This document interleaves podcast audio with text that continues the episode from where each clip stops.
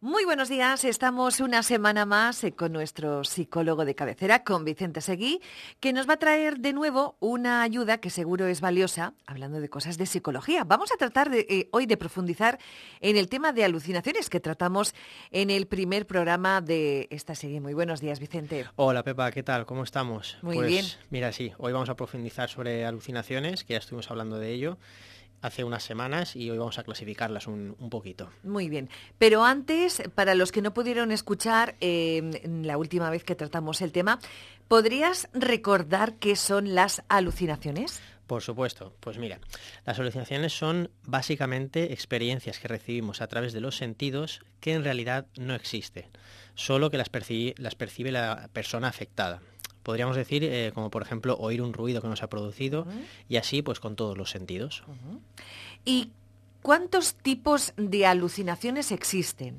Vale, pues mira, al igual que ocurría con los delirios de los que hablamos, eh, ocurre también que con las alucinaciones estas pueden ser categorizadas en diferentes clases. Eh, vamos a ver si repasamos algunas, ¿vale? Eh, a nivel visual, por ejemplo, ocurren cuando la persona ve cosas que en realidad no se encuentran ahí. Por ejemplo, eh, destellos luminosos o incluso verse a uno mismo desde fuera. Eso también, aunque parezca extraño, puede ocurrir. ¿Vale? Una alucinación auditiva, que también son muy frecuentes, por ejemplo, oír sonidos, palabras o voces que realmente no existen. Esto es más común en personas que padecen eh, esquizofrenia. ¿Vale?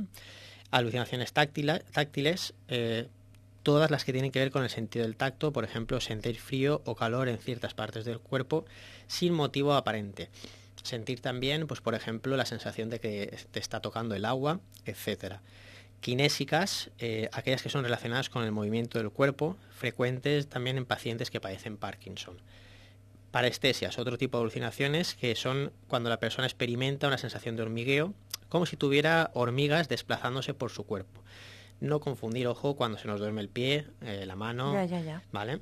Este tipo de alucinaciones son eh, frecuentes también en personas que consumen cocaína. Se pueden dar en, estos casos. Y por último, tenemos las extracampinas, que es un nombre un poco extraño, pero bueno, eh, consisten en, son un tipo de alucinaciones visuales en las que se cree percibir una imagen situada fuera del campo visual.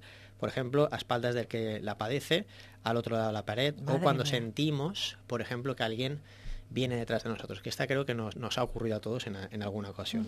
Y por último decía las negativas. Esta es muy curiosa porque es como si fuera una alucinación inversa, lo que consiste en que la persona percibe algo que en realidad existe, o sea, es decir, como si desapareciese.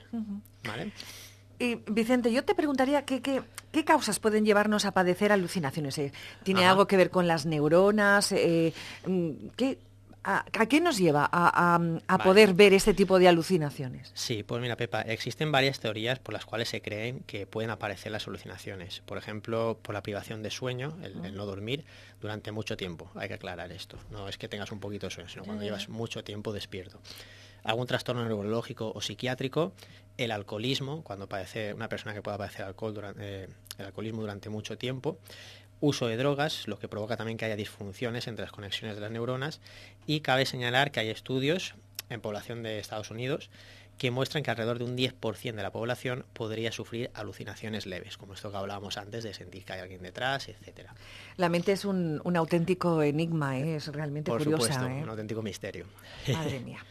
Bueno, pues, eh, bueno, ¿y dónde podemos encontrarte, Vicente? Pues podéis encontrarme a mí y a mi compañero Nico Aros en la calle Marqués de Campo 18, segundo B, en el teléfono 630 6591 66 y en redes sociales arroba visepsicología. Muy bien. Pues eh, te emplazamos para dentro de dos semanas. Nos vemos a la próxima, Pepa. Muy bien, gracias. Hasta luego. Chao.